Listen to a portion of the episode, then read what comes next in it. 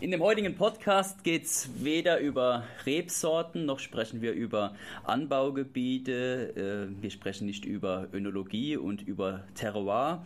Und doch geht es um ein Thema, was für den Weingenuss unabdingbar ist. Wir sprechen über Sensorik und welche Sinne sich eigentlich bei dem Genuss von Wein äh, oder welche Sinne beim Genuss von Wein in Verbindung kommen. Und mir gegenüber sitzt Professor Wilgis vom Max-Planck-Institut für Polymerforschung. Kann man sich erstmal wenig darunter vorstellen, aber die Brücke schafft man vielleicht dann, wenn man sich seine Schwerpunkte anschaut, insbesondere im Bereich Forschung. Und da geht es unter anderem um seine physikalischen Aspekte des Essens. Herr Professor Wilges, habe ich das so richtig erklärt? Das ist genau richtig, ja. Also das ist in der Tat so, dass ähm, Polymerforschung, da kann man tatsächlich so im Allgemeinen nicht so viel damit anfangen. Man weiß noch aus dem Chemieunterricht, was Polymere sind. Das sind also solche Plastikmaterialien, Gummis, solche Dinge, äh, also Verpackungsmaterial, aber eben auch Hightech-Plastike und Hightech-Kunststoffe. Ähm, und das ist natürlich alles sozusagen weiche Materie, also das Stichwort Gummi, das kann man deformieren, mhm. das kann man mit den Händen ziehen. Äh, Kaugummi ist ein anderes Beispiel, nicht? und da ist man schon ganz anders dabei, nicht? weil das alles, was wir in den Mund nehmen, ist ja eben auch weich, ist ja eben weiche Materie deswegen also ist die Forschung von Lebensmitteln, also Physik von Lebensmitteln, eben sehr eng verbunden mit der generellen Forschung an weiche Materie. Das heißt also, die physikalischen Eigenschaften, die sind also bei den Lebensmitteln eigentlich gegeben, die man eben von der weichen Materie sowieso kennt. Das ist Stichwort Emotionen. Dann sind wir schon wieder so bei so halbfesten Lebensmitteln, Streichwürste, also gesagt, also die gute Pfalzer Leberwurst. Ich meine, das ist ein Paradebeispiel für weiche Materie. Und insofern, wenn man dann noch ein Glas Wein dazu trinkt, dann wechselwirkt diese Flüssigkeit, diese komplexe Flüssigkeit Wein mit äh, der komplexen Emulsion Leberwurst im Mund und dann ist man schon mitten im Thema in der Sensorik und insofern sind, ist vieles von dem, was wir schmecken, was wir fühlen im Mund, was wir auch riechen, ist immer begleitet von physikalisch-chemischen Eigenschaften und genau das ist eigentlich mein eins meiner Interessengebiete und das ist eigentlich so ein Teil unserer Forschung. Wie kann man sich dann so einen Arbeitsalltag vorstellen? Das heißt, Sie sitzen an einem Tisch und probieren Streichwurst.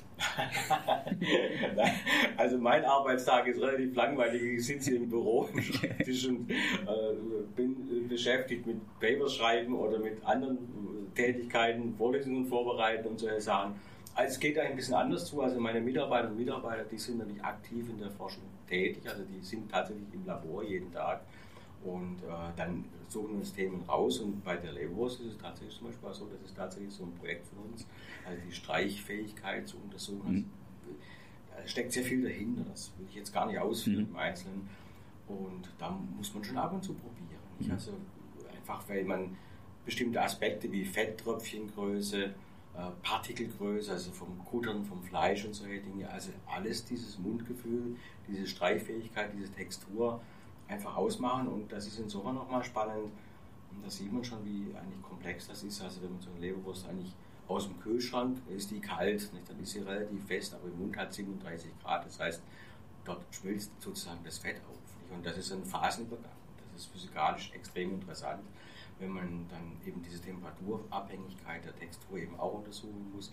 Und dann versteht man so langsam eigentlich, was, da, was hinter, dieser, hinter diesem einfachen Beispiel Leberwurst, was eigentlich dahinter steckt, eine komplexe Physik und wie unverstanden das eigentlich auch ist. Ja.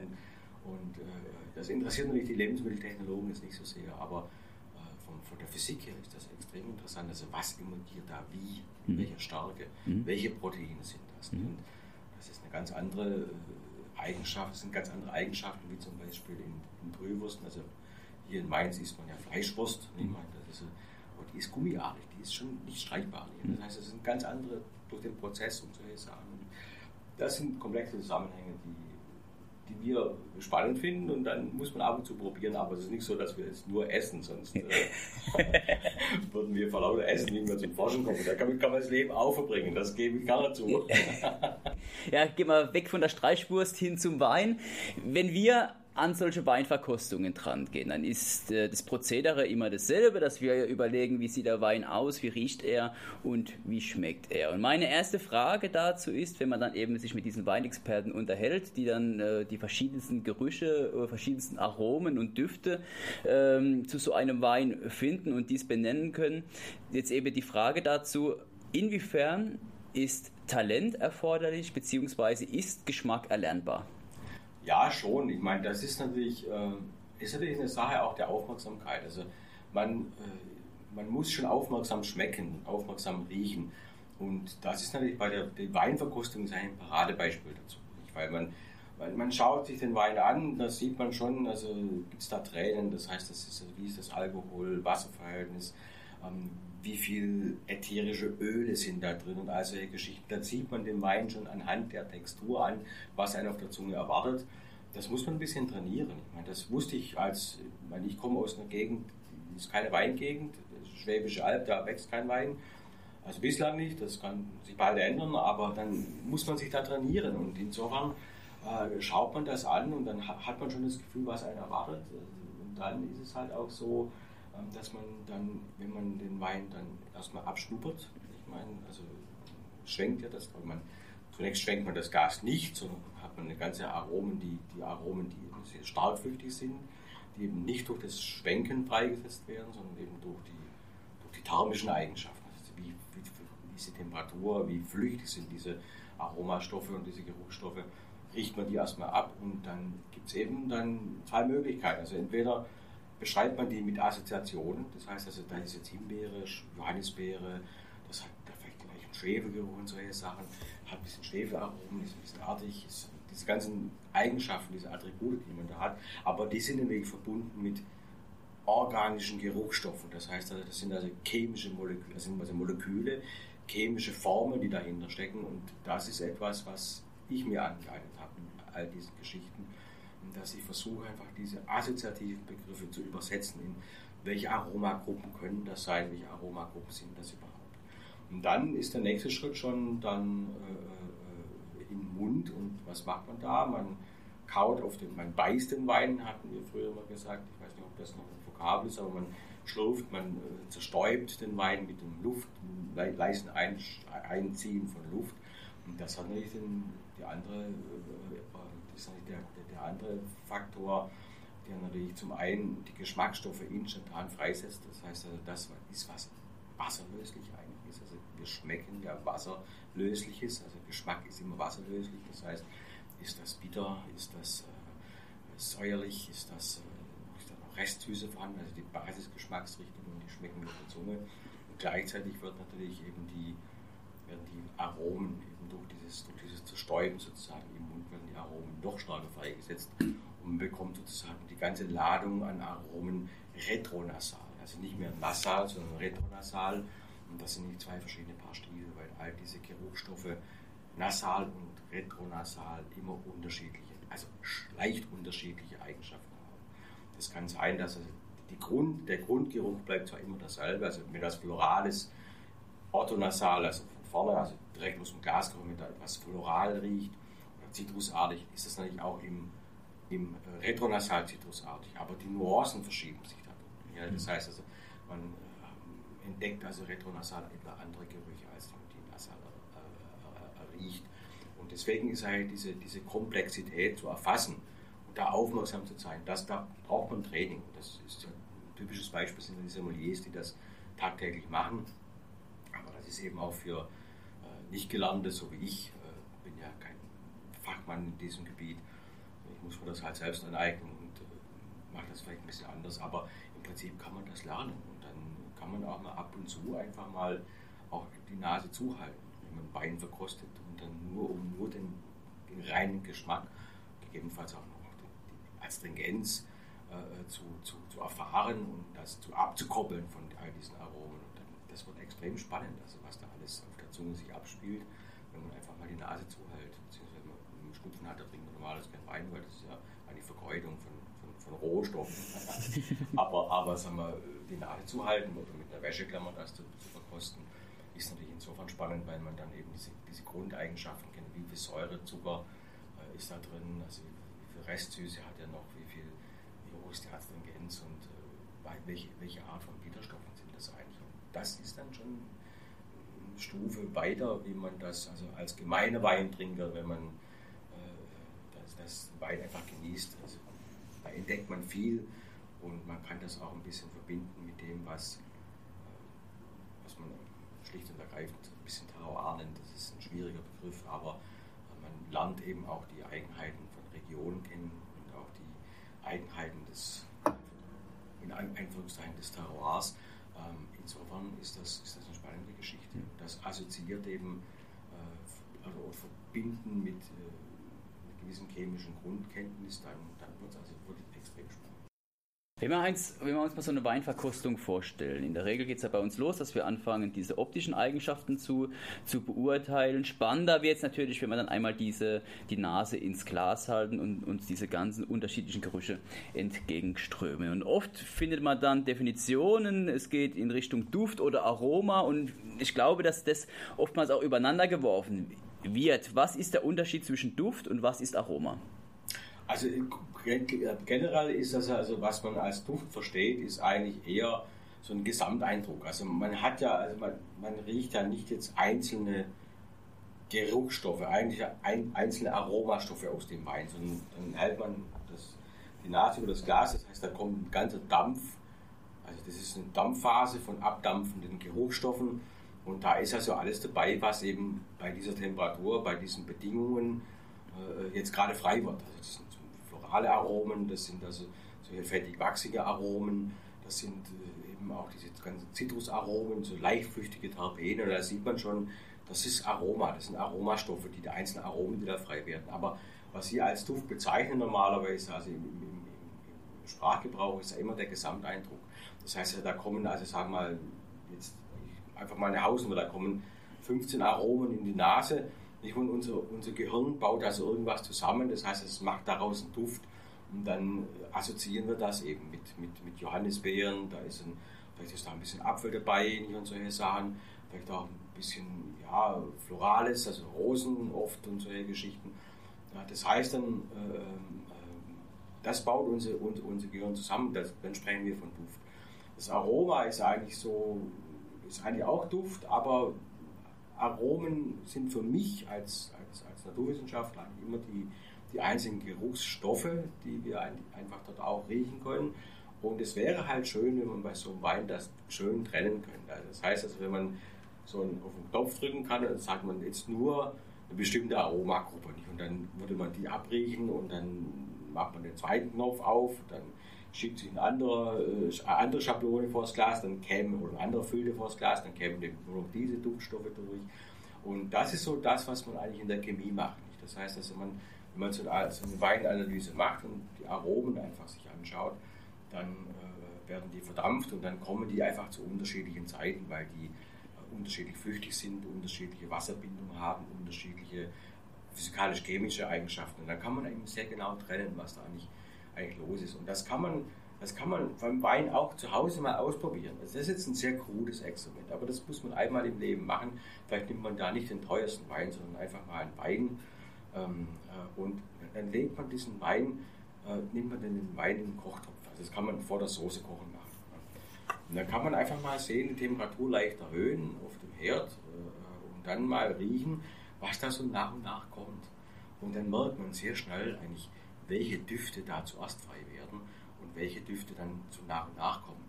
Also dann sind es am Anfang sind es also so fast schon grüne Gerüche, also so grasige Gerüche, so ein bisschen fettig wachsige Gerüche, man sie hat so ein bisschen Butter.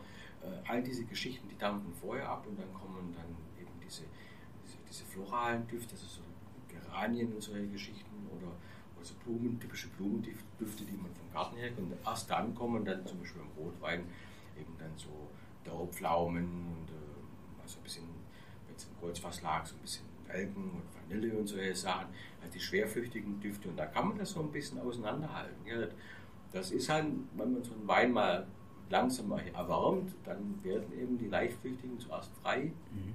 und die schwerflüchtigen dann danach. Und dann kann man auch den Wein nachher viel besser verstehen. Also da kann man, wenn man da sechs Flaschen davon gekauft hat, dann äh, genießt man dann die Flasche 2 also mit Sicherheit mit einem anderen Bewusstsein, als äh, wenn man das nicht gemacht hätte, dieses Experiment.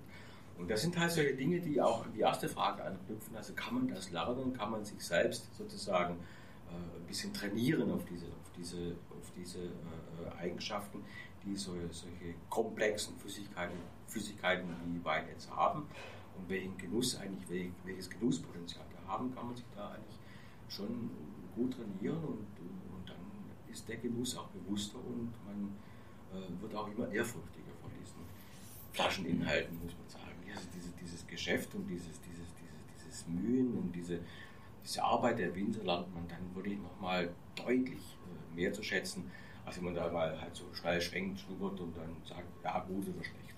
Das ist äh, so, sollte man nicht tun. Man soll, um das, die Arbeit zu würdigen, muss man sich da ein bisschen reinknien. Wie kann ich mir bildlich einen Duft vorstellen? Ist es eine Zusammensetzung von Moleküle oder, oder was ist genau Duft? Also das ist schon so. Also meine, am besten ist eigentlich immer ein einfaches Parfüm. Da gibt es so einfache Parfüme, die man, die man, also Parfums, die man, die man auch verwendet. Und das ist natürlich, ähm, sagen wir mal, da, da gibt es also ganz klare Duftrichtungen. Also das eine ist floral, das andere ist eher äh, Moschusbeton und solche Dinge. Das heißt, dann nimmt man da so einen Duft, also das ist aber so ein Geruch, der, da hat man, setzt man bei diesem Moschusbetonten Duft zum Beispiel eben eine hohe Moschuskomponente. Und dann baut man noch andere Düfte drumherum. Also wenn man nur Moschus riechen würde, wäre das eine ziemlich ein, eintönige Sache. Das gibt es zwar auch manchmal, dass man das macht, aber dann hat man äh, eine ziemlich ein, also, also nur so ein, ein Ton, wie, wie so ein, ja, ein hohes C. Ne? Mhm. Dann pfeift das nur in diese Richtung. Und wenn man jetzt aber noch andere Töne, andere Töne drumherum baut, dann wird das runter. Dann hat man noch Obertöne in der Musik und solche Sachen. Mhm. Das heißt, so macht man das eigentlich, kann man das eigentlich sich zusammenbauen, dass ein Duft, ein Gesamtduft, also wenn das ein schöner runder Wein ist, hat er immer eine sehr komplexe Zusammensetzung von einzelnen Molekülen, die natürlich alle unterschiedlich flüchtig sind und diese Komplexität, also dieses Zusammenwirken, das macht eben den Duft des Weins aus.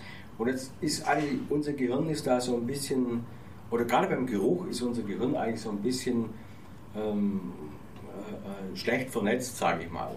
Ähm, es ist ja so, dass wir, also Geschmack können wir relativ leicht auseinanderhalten. Also wenn wir äh, äh Salzwasser nehmen, also ein leicht gesalzenes Wasser, geben dann noch ein bisschen Säure dazu und geben dann noch ein bisschen Koffein zum Beispiel dazu als Bitterstoff und geben dann vielleicht noch ein bisschen Glutamat als, als Umami dazu, dann können wir das relativ leicht auseinanderhalten, wenn man die Nase, also, weil das riecht ja nicht, mhm. Salzwasser. Also was ist da der Zunge los? Also ein bisschen bitter ist, ein bisschen Säure, das, das kriegt man schnell raus bei den Düften ist es extrem schwierig.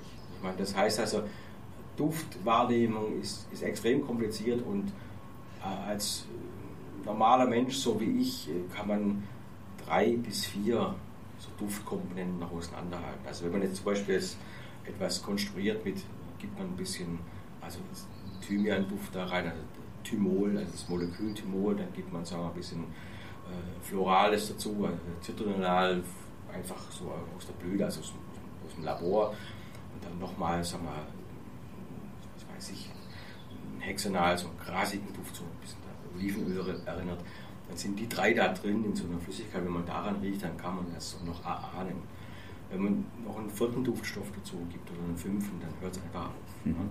Und dann ist unser Gehirn auch so, dass wenn wir jetzt die, die, die identischen Duftstoffe, die wir jetzt in diesem Gläschen haben, mit anderen äh, Konzentration ist also mehr von dem Thymianstoff, äh, weniger von dem, von, dem, von dem grünen Gras, dafür mehr von der Gewürznalge und solche Sachen, das Eugenol und solche Dinge. Dann hat man, empfindet das unser Hirn als einen ganz anderen Duft, obwohl das identische Moleküle mhm. sind, aber eben allein durch die, durch die, durch die unterschiedliche Komposition, also Konzentration, äh, signalisiert unser, unser Hirn, das ist was ganz anderes. Und das ist eben auch die Schwierigkeit, mit denen mit denen wir alle umgehen müssen, wenn wir an solchen komplexen Flüssigkeiten riechen, wie Weine, komplexe Weine, dass uns dort unser Gehirn einfach ähm, etwas vorspielt, was es zusammenbaut. Zusammenbauen muss aus einer Vielzahl von Informationen und äh, äh, das ist halt so ein bisschen die Schwierigkeit. Und dann ist halt auch kommt noch etwas hinzu. Es ist ja immer von Experimenten die Rede, das hat man ja auch mal, glaube ich, bei, bei Quarks oder sowas gemacht, man synthetische Weine gebaut hat man äh, aus, aus ein paar Aromen hat man, äh, konnte man so einen Gewürztraminer oder so etwas schon rekonstruieren. Und das zeigt auch, wenn das möglich also ein realer Gewürztraminer von der ist im Weinberg äh, gestanden ist und dann ge ge geerntet und gekeltert und sowas. Also nach allen Regeln der Kunst, da ist eine Vielzahl von Aromen drin, die jetzt weit über 100 mhm. Äh, gehen. Und wenn man das aber nachbauen kann mit, sagen wir mal, mit 10 Aromen, äh, 10, den, den Geruchsstoffen, also einzelnen Geruchsstoffen, das, das, das, das Rosenaroma dabei, dann ist ein bisschen so Tapet dabei und solche Sachen. Wenn man das nachbauen kann, dann sieht man schon, also nicht alles, was in so einer Flasche ist, ist auch tatsächlich vordergründig geruchsaktiv. Mhm. Das heißt also, äh, Aromen, sie haben eine unterschiedliche Bewertung in der Geruchsaktivität, in der Odor, äh, in der, in der, in der Odorstärke, also Geruchsstärke. Und äh, diese Geruchsaktivität, ist, das hängt also auch ab, wie viel Alkohol hat er, also was ist Alkohol und Wasser, Zusammensetzung, wie wechselwirken diese Aromen mit anderen Duftstoffen werden die mehr festgehalten, dadurch, dass sie in einer anderen Umgebung sind. Und all diese Dinge können wir eigentlich so synthetisch gar nicht steuern. Ja. Aber trotzdem gelingt es uns einfach so ein, so ein Wein nachzubauen, oder gelingt es Chemikern im Labor so einen Wein nachzubauen mit einer Handvoll von Duftstoffen. Trotzdem äh, wird der von Sommeliers schon als sehr gut bewertet. Mhm. So Dinge. aber trotzdem ist natürlich der Wein komplexer, was man dann später sieht. Also wenn man den synthetischen Wein sozusagen äh, zehn Jahre aufbewahrt realen Gewürztraminer zehn Jahre aufbewahrt und hat der reale Gewürztraminer natürlich tatsächlich noch richtig Power, hat sich natürlich mhm. entsprechend verändert. Ähm, diese ganzen fruchtigen Noten sind alle weg, aber, aber der hat natürlich nach wie vor noch Potenzial. Und äh, das Synthetische, der ist dann, ja, mhm. weiß man. Was unterscheidet einen positiven Duft von einem negativen Duft? Ja, das ist eine schwierige Frage. Das hat sehr viel mit der eigenen Kultur zu tun. Also ich kennt. Das sieht man am besten zum Beispiel. Also das beste Beispiel ist eigentlich der Koriander. Also ich könnte mich in grünen Koriander könnte ich mich wälzen. Also das ist unwahrscheinlich. Ne? Für andere ist das Stinkkraut, Wanzenkraut. Ne? Und da sieht man schon, also es gibt es, gibt es eigentlich nicht. Ähm, es gibt so ein paar Gerüche, die wir, die eigentlich alle positiv sehen. Also Vanille ist eigentlich, also ich kenne wenige Menschen, die keine Vanille riechen können. Aber Koriander oder so andere Gerüche äh, sind schwierig. Und dann gibt es natürlich, was natürlich immer negativ belegt ist, ist natürlich, sind immer schlechte Gerüche, sind natürlich immer Fäkalgerüche. Ja, das ist also äh, so Hundehaufen oder Katzenpipi, das ist auch im Wein vorkommt, das stört manche Leute nicht, aber einerseits ist Katzenpipi eigentlich ein typisches Johannisbeeraroma, da stört es eigentlich nicht. Es kommt immer darauf an, wie das eingebettet ist. Äh, es gibt so also diese Fäkalgerüche und auch diese, diese, diese auch menschlichen Gerüche oder auch solche, solche Dinge, Schweiß ist unangenehm ähm, oder wird unangenehm empfunden. Und das muss man halt ein bisschen einschränken. Das heißt also, äh, es gibt kein Parfum, das nicht schweißig riecht. Beides immer so begleitend. In bestimmten Konzentrationen wird das extrem positiv. Mhm. Es gibt viele Parfums, die tragen diesen Fäkalgeruch, das ist also Indol und Skatol. Das sind also typische Gerüche, die entstehen aus Aminosäuren, also bei der Verdauung wird das also im Darm sozusagen aus den Aminosäuren zusammengebaut. Das ist ein völlig normaler Fermentationsprozess. Das entsteht natürlich auch im Wein teilweise und ohne dieses wird das eigentlich auch nicht so richtig schmecken. Das heißt also die Hefe, so Hefen im Wein, Mikroorganismen im Wein, die eben aktiv sind, bauen eben aus den wenigen Aminosäuren aus den wenigen Proteinen, das in der Traube, in der, in der, in der, das, im, im, Traubensaft noch verbleibt, bauen eben auch, können diese Fäkalgerüche einbauen. Und das ist insbesondere bei, bei Rotweinen ist das auch so. Und das heißt also, aber ohne diese würde das eigentlich auch nicht richtig rund sein. Deswegen wird auch bei verschiedenen Parfums, die wird eben auch wieder ein geringer Anteil von diesen Fäkalgerüchen, das Katholindol beigemischt, um einfach diesen, diese Duftflanken zu haben. Ja, das heißt also, es kommt, hängt immer von der Konzentration ab. Nicht, wenn man also tatsächlich einen frisch gelegten Hundehaufen riecht, dann ist das schon extrem unangenehm. Aber diese Gerüche äh, haben auch wieder positive Aspekte, wenn sie in den entsprechenden Zusammenhang, also in die entsprechende Umgebung gesetzt werden. Und dann runden die das Duftbild wieder ab, ohne dass sie sozusagen hervorstechen. Mhm. Das heißt, zu perfekt ist eigentlich gar nicht perfekt. Zu perfekt ist definitiv nicht perfekt. Also mhm. es gibt Parfums und auch Weine, die einigungsnahe sind. Also so ein, wenn also es gibt manchmal so Weine, die haben dann äh, bestimmte Duftspitzen. Na, das, ist voll Zitrone. Ne? Mhm. Und, aber wenn denen so ein bisschen, man sagt dann immer Korber fehlt, mhm. dann fehlen eben nicht nur eben Alkohol, da fehlt eben nicht nur eben entsprechend Geschmackskomponenten, also wie Säuren oder Restsüße, sondern fehlt eben auch noch ganze Menge an, an Geruchsstoffen, die eben auch so diese, diese, dieses Zitronale so ein mhm. bisschen abfangen und da noch ein bisschen so Duftmarkierungen drum umsetzen. Mhm.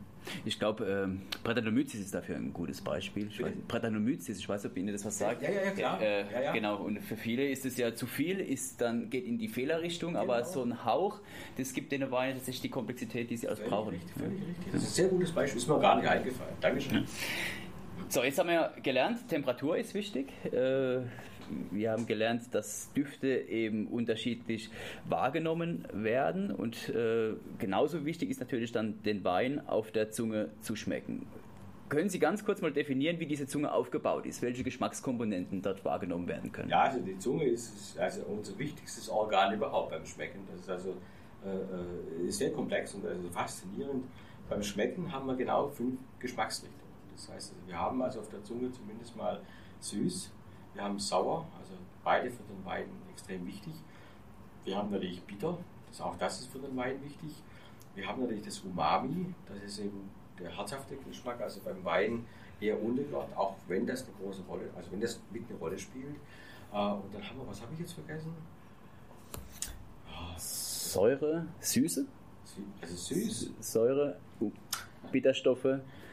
Salzig. Salzig, genau. genau das, salzig ist mir gar nicht eingefallen, mhm. weil das beim Wein sehr ungeordnete Rolle spielt. Also ich kenne keinen Wein, der salzig ist. Das gibt es gerade mal beim Bier. Da gibt es ein salziges Bier, nämlich die, die Gose, die sind manchmal ein bisschen gesalzen. Aber Salz spielt eben beim Wein keine Rolle, deswegen ist es einfach, äh, einfach äh, mir jetzt gerade nicht, nicht präsent mhm. gewesen. Ähm, es sind zu wenig Mineralien drin, die wir einfach Konzentrationen, die sind zwar wichtig für den Gesamteindruck, aber wir können das nicht als, als, als salzig mhm. herausschmecken. Das ist also ganz anderes. Und das ist auf der Zunge und dann haben wir auf der Zunge noch etwas anderes, nämlich Trigeminusnerv. Das heißt, mhm. dieser Trigeminusnerv, der ja überall ist, der so eine Temperatur, der Temperaturreiz entdeckt, also nicht nur die reale Temperatur des Weins, sondern äh, eben auch äh, gefühlte Temperaturen, chemische Temperaturen. Also man kennt das zum Beispiel Menthol, das macht kühl, der Chili macht scharf, also heiß, solche Sachen. Ähm, das ist beim Wein eigentlich, spielt das keine Rolle, aber ein, eine Komponente spielt eine Rolle beim Rotwein, die Astringenz, weil auch die Astringenz, also die Tannine, das ist ein trigeminaler Reiz. Das heißt, also da wird der Trigeminusnerv stimuliert und äh, dann hat man eben auch das auf der Zunge. Dann hat man aber auch den Trigeminus eben hier auch im Gaumen Rachenraum. Und die Zunge ist natürlich so aufgebaut, dass es, es gibt nicht wie lange in den Physiologiebüchern oder auch in den Geschmacksbüchern, in den Sensorenbüchern eigentlich, eigentlich äh, äh, beschrieben, nicht diese Landschaften, dass vorne schmeckt man das und an der Seite nur das, sondern diese, diese, diese Geschmacksknospen, diese Rezeptoren, die sind also schon einigermaßen gleichmäßig auf der Zunge verteilt, besonders halt mehr an den Rändern, das heißt, dort schmecken wir mehr als in Zungenmitte sind dann etwas weniger Rezeptoren, dann äh, nimmt man dort mehr die Texturware und solche Sachen. Ähm, bis auf Bitter, die sind dann eben mehr betont, weil Bitter ist immer der Geschmacksreiz gewesen, der uns also lange vor Lebensmittelsicherheitsgesetzen gewarnt hat vor Giftstoffen. Äh, deswegen äh, ist das, sind die eigentlich schon präsent auf der Zunge. Nicht? Das heißt, also, dass die müssen eigentlich überall dort sein als ein Warnsignal, eigentlich so ein Ölbleibslos der Evolution. Und das äh, das, das, schmecken wir auch, das fühlen wir auf der Zunge. Wir spüren natürlich auch Viskositätsunterschiede. Das heißt also, wir nehmen auch so einen, so einen schweren Rotwein, der sagen wir mal so mittlerweile so rohe Weine, die so bis an die 15, 16 Prozent schon fast, bis die Hefe eigentlich, eigentlich schon aussteigt bei der, bei der Alkoholproduktion, ähm, äh, bei der Aromaproduktion, das spüren wir eben Viskositätsunterschiede, äh, wie viel ätherische Öl, also wie viele Aromastoffe sind dort gelöst, wie viele Tannine sind dort gelöst, also wie viele Bitterstoffe sind dort gelöst. Also gerade wenn Rotwein eben lange auf der Maische liegt, dann kriegt man so ziemlich viel aus den, aus den Schalen heraus. Und dort sind ja diese ganzen Pflanzenabwehrstoffe, diese Polyphenole, diese ganzen Tannine, die sozusagen der Traube als Sonnenschutz dienen, sind dann einfach in dieser Flüssigkeit gelöst. Und das sind also ganz spannende Moleküle, die haben also so kleine OH-Gruppen am Rand, die sind meistens größere Moleküle, man spricht von Polyphenolen, viele OH-Gruppen äh, an der Seite und die binden all das Wasser, das heißt, die verändern die Viskosität des Weins. Das spüren wir auf der Zunge. So feinfühlig, ist also unser, unser, unser Detektor im Mund und deswegen ist es ganz wichtig, darauf zu achten, was da wir eigentlich alles spüren. Und auch das, auch wieder zurück zur Frage 1, also das muss man, da muss man sich ein bisschen rantasten, darauf aufmerksam werden, äh, was, was da auf der Zunge eigentlich passiert, in Viskosität und Textur, aber eben auch im Geschmack und unter Geminus. Mhm. Wenn wir jetzt gerade bei Trigeminus und Tannine bleiben, jetzt finden wir im Wein die äh, Tannine in Unterschiede zu ihrer Herkunft, also sprich in der Schale, in den Kernen. Tannine können aus dem Holz entstehen. Gibt es da physikalische Unterschiede? Ja, es gibt schon physikalische Unterschiede. Also äh, im Holz sind die Tannine immer ein bisschen anders. Das liegt einfach daran, dass äh, ähm, äh, eben das Holz, also Holz ist ja meistens dann getrostet oder auch thermisch behandelt das heißt, also wenn es frische Eigen sind, dann ist es da der Holzstoff, das Lignin. Äh, das Lignin, das besteht ein großes ein Polymer aus, aus Phenolen. Und da merkt man schon, da steckt das Wort Phenol wieder drin. Und da lösen sich also mit der Zeit solche Phenole heraus und die haben natürlich ein bisschen eine andere Struktur als die, ähm, die äh, Phenole aus der, aus der die Tannine aus der Traube, mhm. weil äh, die Aufgaben, die biologischen Aufgaben des Holzstoffes Lignin ist eine ganz andere als die biologischen Aufgaben der Tannine in den Trauben. Mhm. Das heißt, es gibt dort einfach von aus natürlichen Gründen bedingt, also aus der, aus der Funktion, aus der biologischen Funktion bedingte Unterschiede. Und das kann man natürlich trennen. Das ist natürlich schwierig, weil nicht, das ist zum Beispiel, ein typisches Beispiel, ein Wein, ein Rotwein, der sagen wir mal, lang auf dem Maische Lager, weil nicht im Holz ausgebaut ist, hat ein bisschen anderes äh, Tannin, das heißt, wenn man die gleichen Alter trinkt, also wie jetzt jemand, also ein Wein, der jetzt äh, lange im Holz lag. Mhm. Das, ist, das heißt, also, da kann man solche Unterschiede vielleicht noch ahnen, aber es ist generell schwierig, das zu trennen. Aber es gibt prinzipiell gibt es natürlich Unterschiede. Ähm, bei der Astringenz ist das natürlich vorwiegend sind das natürlich Phenole oder nicht die Phenole, sind Tannine, das sind spezielle Phenole äh, aus der Traube, die eben diese wahnsinnige Astringenz machen. Das muss man schon sagen, weil da gibt es eben schon, äh, wenn man so mal Traube auseinander nimmt, also einfach eine Weintraube, wenn es wieder welche gibt im Herbst, äh, man tatsächlich mal mit dem Messer bearbeiten. Das heißt also Frucht, Fleisch, äh, Schale und Kerne trennen und auf den einzelnen Komponenten sozusagen herumbeißt, dann sieht man, wo die Tannine sitzen. Ich meine, die sitzen also in der Schale und in der Kerne und in den Kernen. Und in den Kernen natürlich also extrem, ex, extrem äh, astringierend. Ich meine, mhm. der Schale auch, aber das sind Bitterstoffe. Das heißt also, auch dort sieht man also, wie die Traube aufgebaut ist. Das heißt also, außen auf die Schale, da knallt die Sonne den ganzen Tag rein. Das ist auch erwünscht, dass der Wein gut wird. Und, mhm. Aber die Traube kriegt natürlich auch Sonnenbrand. Also wir schmieren uns ein mit, mit, mit, mit äh, Sonnenöl oder, oder, Ölstoffen. Da sind Polyphenole dabei, die pflanzlich sind, pflanzlichen Ursprung sind. Und die Traube schützt sich eben durch den Einbau von, von diesen Tanninen und von Polyphenolen, also Bitterstoffe, äh, die dann eben auch äh, nicht nur die Sonne aufnehmen, also die, das UV-Licht sozusagen äh, gut absorbieren, dass der Traube nichts passiert und ist dann auch noch also Fressfeinde abwehren. Also Mücken, Käfer, Trauben, Verschädlinge, solche Sachen. Und der, das, der eigentliche Zentrum der Traube sind die Kerne und das sind die Nachkommen, das ist die Information für die Nachkommen gespeichert. Nicht? Und die müssen natürlich besonders, besonders geschützt werden. Deswegen kriegen die mehr von diesen chemischen Keulen sozusagen ab und dann sind da eben noch mehr Tannine drin. Das schmeckt man ja auch dazu. Also, man, also das schmeckt man nicht, das fühlt man trigeminal. Also wenn man die Traubenkanne dabei ist, dann ist dort eigentlich die, die, ähm, die, die volle Ladung eigentlich, eigentlich auf der Zunge, die, da lange drauf rumbeißt, merkt man, dass wir das richtig astringieren das ist eine ähnliche Astringenz, die wir hier nämlich haben. Wenn, äh, da ist sich aus dem was, auch was löst und daher dann den Wein als, als, als, als, gerade wenn die jung sind, äh, kann man die fast nicht trinken. Also mhm. die muss man altern lassen, dann lagern die sich zusammen, polymerisieren, äh, fallen dann teilweise auch aus und dann wird das ein bisschen runter. Dann spricht man immer von weichen äh, Weine oder von weichen Tanninen, die dann so ein bisschen eben diesen, diesen, diesen, diesen in Anführungszeichen, diesen Alterungsprozess Prozess mitgemacht haben, also chemische Reaktionen im Laufe der Lagerung. Mhm. Neben Tannin äh, mindestens genauso wichtig für oder beim Wein ist Alkohol und früher hieß es eigentlich immer, Weine brauchen Alkohol als Geschmacksträger, ähnlich wie das Fett in, äh, in der Soße zum Beispiel. Jetzt habe ich aber eine Publikation von Ihnen gelesen, wo mehr oder weniger das Gegenteil behauptet wird, dass Alkohol eigentlich gar nicht unbedingt ein Aromaträger ist. Doch, also schon. Ich meine, also es, ist, es, ist, es ist zwei Sachen. Ähm, also ich mag den beim Fett schon gar nicht und beim Alkohol so ein bisschen mag ich das nicht, so Geschmacksträger. Das sind also alles Aromaträger, weil mhm. äh, Aromen sind fett, fettlöslich.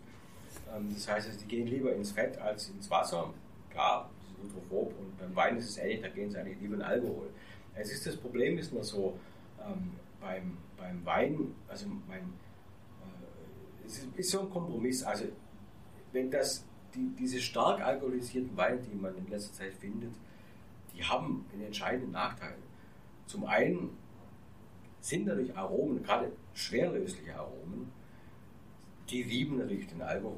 Das muss man so sagen. Da lösen die sich also mit Wonne, nicht also mit Freude. Die sind also richtig, also deutlich besser alkohollöslich. Und die sind natürlich nasal nicht mehr, werden nicht mehr frei. Das also, mhm. wenn man also so ein, so ein, so schweren Rotwein, also einen alkoholreichen Rotwein, jetzt sind, sind auch noch bei höheren Temperaturen, also sagen wir mal so über 18 Grad, äh, Richtung 20 Grad, meistens noch 21 Grad im Sommer oder wenn es ein bisschen warm in, in der Wohnung ist, hat dann ist das nicht mehr so richtig, richtig, richtig angenehm, weil man hat diesen, diesen typischen Geruch von Alkohol, weil Alkohol riecht natürlich auch, also dieser alkoholische Geruch. Also Alkohol ist die Geruchskomponente, das ist im Wein ganz wichtig, denn wie vorher schon gesagt, also wenn eine Geruchskomponente fehlt, merkt man das im Gesamtbild. Deswegen sind alkoholfreie Weine eigentlich immer ein bisschen bäh. Ja. Äh, ist zwar Mode, aber da fehlt die Geruchskomponente und allein das macht das eigentlich, eigentlich sag mal, schon nicht mehr vergleichbar mit alkoholhaltigen Wein. Ähm, aber das ist ja auch die, die Freigabe, die Aroma-Freisetzung, ist natürlich beim, beim alkoholreichen Wein äh, deutlich unterschiedlich. Also das heißt, also man riecht den Alkohol, äh, dann riecht man auch Dinge, die äh, sag mal, schwerer flüchtig sind bei höheren Temperaturen. Und das macht den, das, den, den Wein eigentlich zu etwas anderem. Also sensorisch wird er anders. Ähm, dann würde ich, also wenn es alkoholreiche Weine sind, dann würde ich immer ein bisschen runtergehen mit der Temperatur, also mit der Serviertemperatur. Einfach aus der Tatsache, um dass man den Alkohol zurückhält im Verdampfen, weil Alkohol verdampft eigentlich früher bei, muss bei 78 Grad verdampfen, Wasser bei 100, das ist ein deutlicher Unterschied, also auch, ist auch flüchtiger. Und wenn der Alkoholkonzentration so hoch ist, hat man auch schnell die Geruchsschwelle erreicht. Also Alkohol hat eigentlich eine relativ hohe Geruchsschwelle im Vergleich zu verschiedenen Aromen. Aber wenn da so viel drin ist, dann ist das Off-Balance. Ich meine, das ist also so ein bisschen, gibt dann Off-Flavors. Deswegen mit der Temperatur ein bisschen runter. Und was mich halt immer, immer äh, beeindruckt sind, ich habe noch alte Moselweine im Keller, die sind, ähm, ich weiß nicht, das sind teilweise noch aus den 80er Jahren. Also das, ist, das sind also trockene Weine, die sind bei zwischen 9 und 10 Prozent. Ich, wenn ich die öffne, dann sind das nach wie vor Aromasensationen. Ne? Mhm. Es, ist, es ist ein, geniales, ein genialer Duft, mhm. den ich kaum erreiche bei einem äh, also Wein, der jetzt bei diesen klimatischen Bedingungen einfach 12, 13 Prozent mhm. bekommt mhm. und dann diese Aromen wesentlich zurückhaltender sind. Aus dem gleichen Einbaugebiet. Mhm. Das heißt, man, da hat hier schon deutliche Unterschiede. Also die, die Wechselwirkung zwischen Alkohol und zwischen Duftstoffen ist eine ganz spannende. Und das hat mich einfach zu dieser Publikation auch angeregt, mal darüber nachzudenken. Äh, natürlich, ich meine, einen Vorteil hat es, er hat jetzt eine hohe Alkoholgehalt, ein Wein, also ein Rotwein äh, äh, sagen wir mit, mit 8%, das ist schon ein bisschen eine traurige Angelegenheit. So ein Rotwein braucht schon 12, 13 Prozent. Aber wenn das mal 15, 16 werden, also bei den Chateau de Papst zum Beispiel oder bei, bei Keiras oder solche Sachen, da wird es schon kritisch. Oder auch bei, Neu bei Überseewein, also Wein aus der sogenannten neuen Welt, wenn das so, das ist dann Alkohol hat auch, regt auch die, die, die Süßwahrnehmung mehr an. Das sind dann schon fast so Trinkmarmeladen, hat mal irgendjemand geschrieben. Das Wort ist mir, dieser Begriff ist mir hängen geblieben und das ist dann, ähm, also wenn man dann ein schönes Schmorgericht hat, ist so ein Trinkmarmelade eigentlich eher kontraproduktiv. Was passiert eigentlich mit den Duftstoffen im Laufe der Reife? Sie haben es eben schon mal ganz kurz angesprochen. Das ist natürlich immer so das Highlight für Weinkenner, wenn sie Weine auf ihrem äh, Höhepunkt der Reife trinken, aber trotzdem ändern sich ja die, diese Duftstoffe. Wir sprechen in der Weinsensorik immer von äh, äh, primärer, sekundärer und tertiärer Aromatik, aber trotzdem muss ja irgendwas mit den Duftstoffen im Laufe der Reife passieren. Die Weine ändern sich. Ja, das ist, also, da ändert sich sehr viel. Also das ist, das beste Beispiel sind die Weißweine. Also junge Weißweine sind also schon eben sehr, sehr fruchtige Angelegenheit. Man hat also tatsächlich so Fruchtkörbe da bei so jungen Weißwein da im Glas. Das ist also die typischen Fruchtester, die eben dort äh, von den Hefen herkommen, von Aromahefen, die dann das produzieren. Das Biertrinker kennen das, das, das, das Bananenaroma im Weizenbier nicht. Das ist so ein typischer Fruchtester. Und die kommen natürlich in den, in den Weinen natürlich eben auch immer durch die Primäraromen, das, die Fruchtaromen, die in den Trauben vorhanden sind, sind natürlich in jungen Jahren da. Ich meine, aber diese Fruchttester haben einen Nachteil, sie bauen sich relativ schnell um. Also innerhalb von einem Jahr ist das meiste davon weg. Und äh, weil das reagiert einfach auch chemisch. Ich meine, das ist einfach, das ist einfach der Natur der Sache, das ist äh, einfach eine Veränderung. Wenn man die Flasche jetzt hier äh, zehn Jahre in den Keller legt, dann ist die natürlich anders geworden. Das ist abgesehen von Tanninen und Phenolen, sondern dann bauen sich auch Duftstoffe um. Und das ist ein Prozess, der einfach äh, unter der Reifung hergeht. Da gibt es eben bestimmte äh, Geruchsstoffe, die sind reaktiver, also da gehören die Fruchtester dazu, da gehören auch diese ganzen Fettaromen dazu, also diese ganzen grünen Geruchsstoffe, die ja so ein, so ein junger Riesling auch hat. Das ist der, dieses Grasige, was so ein junger Riesling oder auch ein junger Silvaner solche Dinge haben, die bauen sie, die nehmen sich zurück und äh, deswegen, wenn man also dann so, so einen Riesling einfach mal aus dem Rheingau, da so 20 Jahre liegen lässt oder aus dem Elsass, das Gute sind, man danach noch was ganz anderes. Nicht? Das, das heißt, dann werden diese ganzen Fruchtkörper, die sind nachher nicht mehr vorhanden. Was übrig bleibt, sind dann eben das, was die Traube eben noch sonst noch mitbringt, also äh, schlecht reagierbare äh, Terpene, so ein bisschen, die auch so ein bisschen, ja, so ein bisschen, also nicht, das ist jetzt ein missverständlicher Begriff, aber so ein bisschen harzige Töne geben, ein bisschen diese Kräutertöne, solche Sachen, die werden dann mehr betont. Und das sind einfach Dinge, die dann, oder Geruchsstoffe, die dann weniger reagieren. Auch äh, zum Beispiel solche äh, aus dem Holz, also, diese, die, also bei Rotwein eben diese, diese Vanillearomen, solche Sachen, die sind relativ träge in der Reaktion. Das heißt also, dass äh, diese Holztöne, äh, diese, auch diese rauchigen Töne, die, die bauen sich weniger um. Ähm, kann aber auch sein, man hat dann immer dauernde solche Reaktionen zwischen zwischen, zwischen diesen Geruchsstoffen auch. Das ist also eine hochkomplexe Sache. Sache. Ich weiß gar nicht, so im Detail ist es noch gar nicht erforscht. Also ich verfolge die, die Fachliteratur da sehr genau und da gibt es also immer wieder neue Überraschungen, welche, welche Reaktionen da eintreten. Und das ist ja nicht schlecht vorhersagbar. Das ist aber auch spannend. Ich meine, dann, äh, wenn man jetzt sagen wir, eine Kiste gekauft hat und macht die zu unterschiedlichen Zeiten auf, sieht man einfach auch, was da passiert. Und das hängt aber auch davon ab, ich meine, das, das ist also auch nicht vorherseh vorhersehbar. Also wenn man den Wein vom Winzer einen Jahrgang später kauft, nicht, dann äh, sind die klimatischen Bedingungen anders gewesen. Ich meine, es hat mehr, mehr geregnet, mehr Sonne, was, was auch immer. Tag-Nacht-Temperaturschwankungen waren nicht so hoch. Äh, das beeinflusst natürlich auch dass die Traube. Das entwickelt der Wein sich ein Jahr später ganz anders als der vom Vorjahr. Ich meine, das Wein bleibt spannend das muss auch so sein, weil sonst wird es irgendwann langweilig und alles vorhersagen kann. Also das ist selbst mir als Hardcore-Wissenschaftler ist das nicht so recht. Ich habe noch eine, eine letzte Frage und ich bin gespannt, ob Sie mir die beantworten können. Äh, bisher konnte es zumindest niemand. Wenn man gereifte Weine nach 10, 20, 30, 40 Jahre probiert, gerade Weine mit Restsüße, dann schmecken die im Laufe der Reife immer trockener. Warum? Ja, das ist, ähm, das ist eine schwierige Frage. Das, das ist in der Tat, äh, ähm, also ich weiß es, ich weiß es definitiv, also ich kann Ihnen keine hundertprozentige Antwort geben. Aber wir haben natürlich zwei Sachen in so Wein. Wir haben trotz, dass das hauptsächlich Flüssigkeit ist und gepresster Traubensaft, also mal war, sind natürlich dort Proteine gelöst. Also, sehr, also Serumproteine.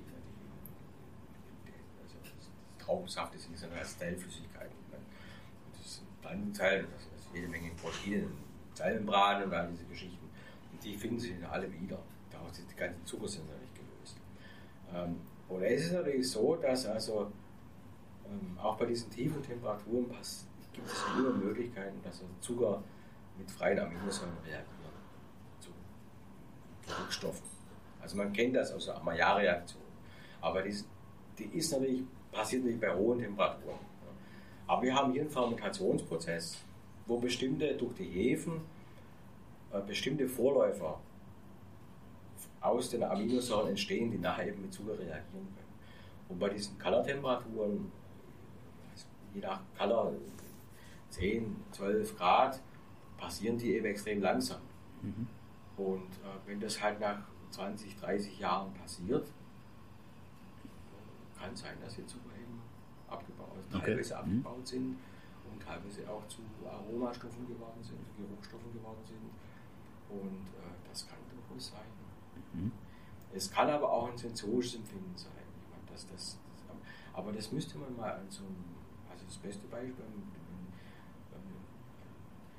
Jahrgang oder Teil des Jahrgangs von einem Chateau Yquem aufkaufen. Die werden sehr auch eine Trockenbeerenauslese aufkaufen und die halt dann immer untersuchen, wie viel Zucker ist da noch drin, äh, was ist, also immer dann nach 10, 15, 20, 25, 30 Jahren Flasche öffnen und gucken, wie ist die, wie ist die chemische Zusammensetzung. Wäre ein spannendes Projekt, aber es ist nicht im Rahmen einer Doktorarbeit erwähnbar. Also wenn es mal so weit kommen sollte, können Sie mich gerne als äh, Proband mit, mit einladen. Gerne.